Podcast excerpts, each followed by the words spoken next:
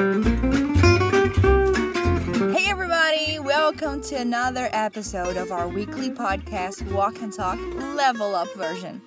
This is teacher Paula Gabriela, and I'm gonna help you analyze a conversation between two native speakers. As you know, every week we post two episodes of the Walk and Talk series. One of them is called Essentials, and it has explanations in Portuguese. The other one is called Level Up, like this one, and it's 100% in English. So we're going to listen to a short dialogue between two native speakers and analyze it. I'm going to explain what they're saying and teach you how to pronounce the sentences of the conversation. And please, it is extremely important that you repeat the words after me, okay?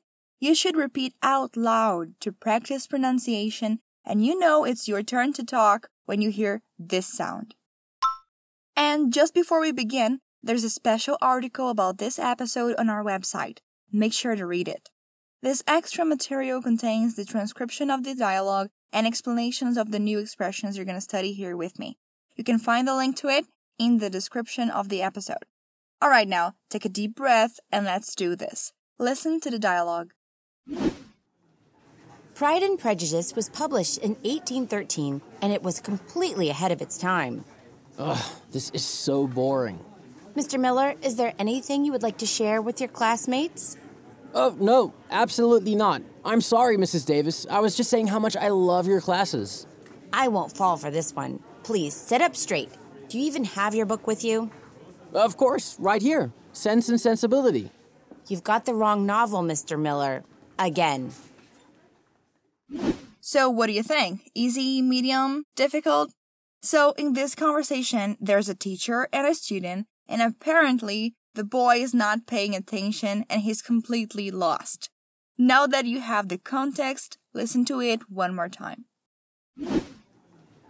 Pride and Prejudice was published in 1813 and it was completely ahead of its time. Ugh, this is so boring. Mr. Miller, is there anything you would like to share with your classmates? Oh, no, absolutely not. I'm sorry, Mrs. Davis. I was just saying how much I love your classes. I won't fall for this one. Please sit up straight. Do you even have your book with you? Of course, right here Sense and Sensibility. You've got the wrong novel, Mr. Miller. Again. Okay, so we have two characters here Mrs. Davis, who is the teacher, and Mr. Miller, the student. The first thing we hear is Mrs. Davis saying, Pride and Prejudice was published in 1813 and it was completely ahead of its time. So she's talking about a very famous novel called Pride and Prejudice. You probably know it. In Portuguese, it's called Orgulho e Preconceito. So she said the book was published in 1813. That's the year. And it was completely ahead of its time. When something is ahead of its time, it means it is modern. Shall we repeat out loud? Pride and prejudice was published in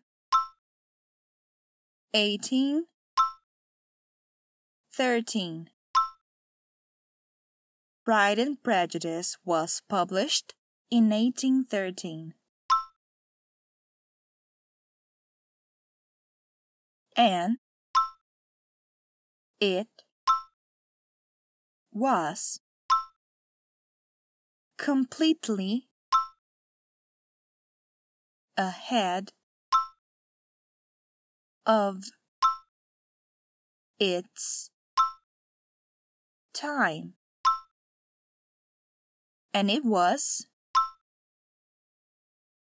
completely ahead of its time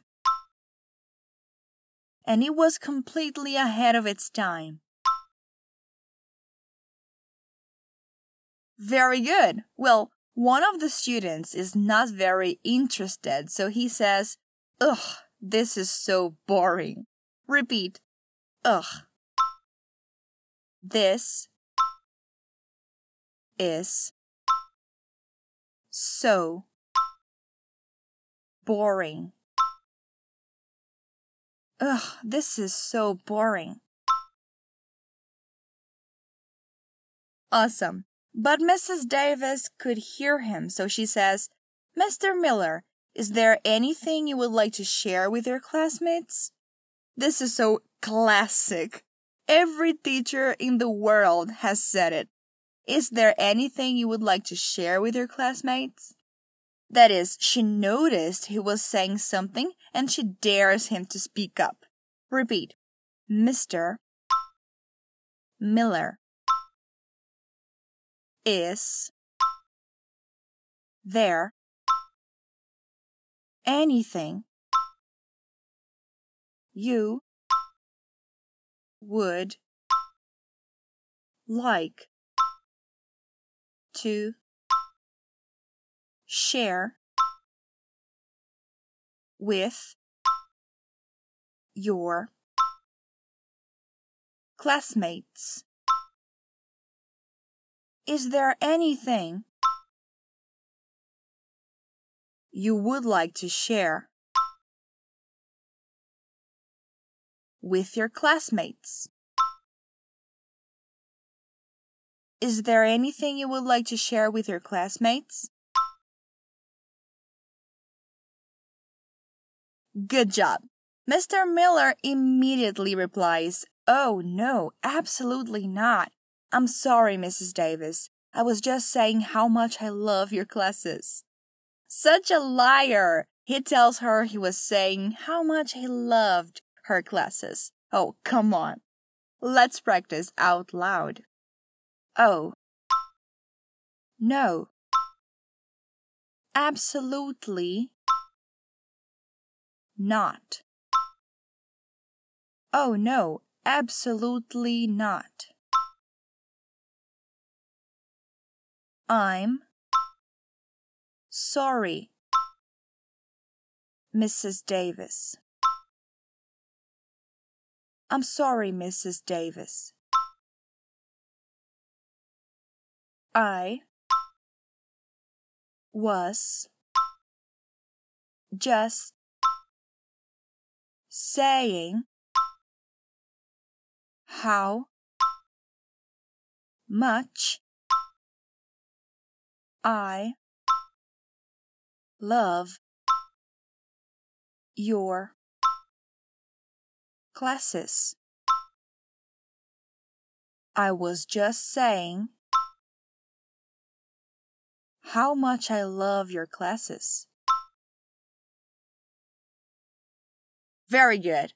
Mrs. Davis is smart, so she doesn't believe him. She says, I won't fall for this one. Please sit up straight. Do you even have your book with you? Ouch, she's telling him off. I won't fall for this one. It's like saying, I won't believe or I won't buy it. Sit up straight. So he's probably sitting down with a terrible posture, you know, like a bored teenager. And then she asks, Do you even have your book with you? Let's repeat together. I won't fall for this one. I won't fall for this one. Please sit up straight. Please sit up straight. Do you even have your book with you? Do you even have your book with you? Do you even have your book with you? Very good. So she asked him if he had his book, and Mr. Miller says, Of course, right here. Sense and Sensibility. Oh, no. They're not studying Sense and Sensibility. They're studying Pride and Prejudice. Oh, no. Sense and Sensibility is another book written by the same author. Now, come on, let's speak up. Of course. Right here. Sense and sensibility. Of course, right here. Sense and sensibility. Perfect. And our dialogue ends with Mrs. Davis saying, You've got the wrong novel, Mr. Miller. Again.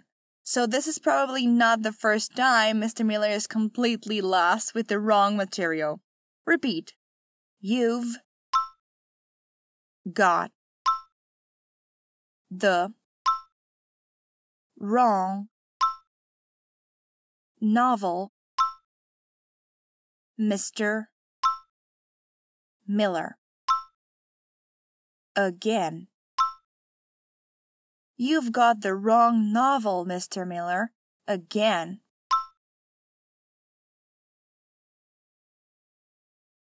Excellent. Now that we have read and interpreted the whole conversation, I want you to listen to it one more time. I know you'll understand it better. Pride and Prejudice was published in 1813 and it was completely ahead of its time. Ugh, this is so boring. Mr. Miller, is there anything you would like to share with your classmates? Oh, no, absolutely not. I'm sorry, Mrs. Davis. I was just saying how much I love your classes. I won't fall for this one. Please sit up straight. Do you even have your book with you? Of course, right here Sense and Sensibility. You've got the wrong novel, Mr. Miller. Again. Easier, right?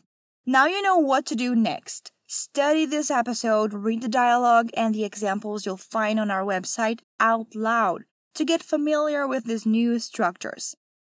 Come back here next week. We have weekly episodes of the Walk and Talk series. And don't forget to check the other series of podcasts we have here Pronunciation Bootcamp, Infinite Vocab, Fluency News, Culture Talks, Like a Native, and Go Getter. See you next time. Bye.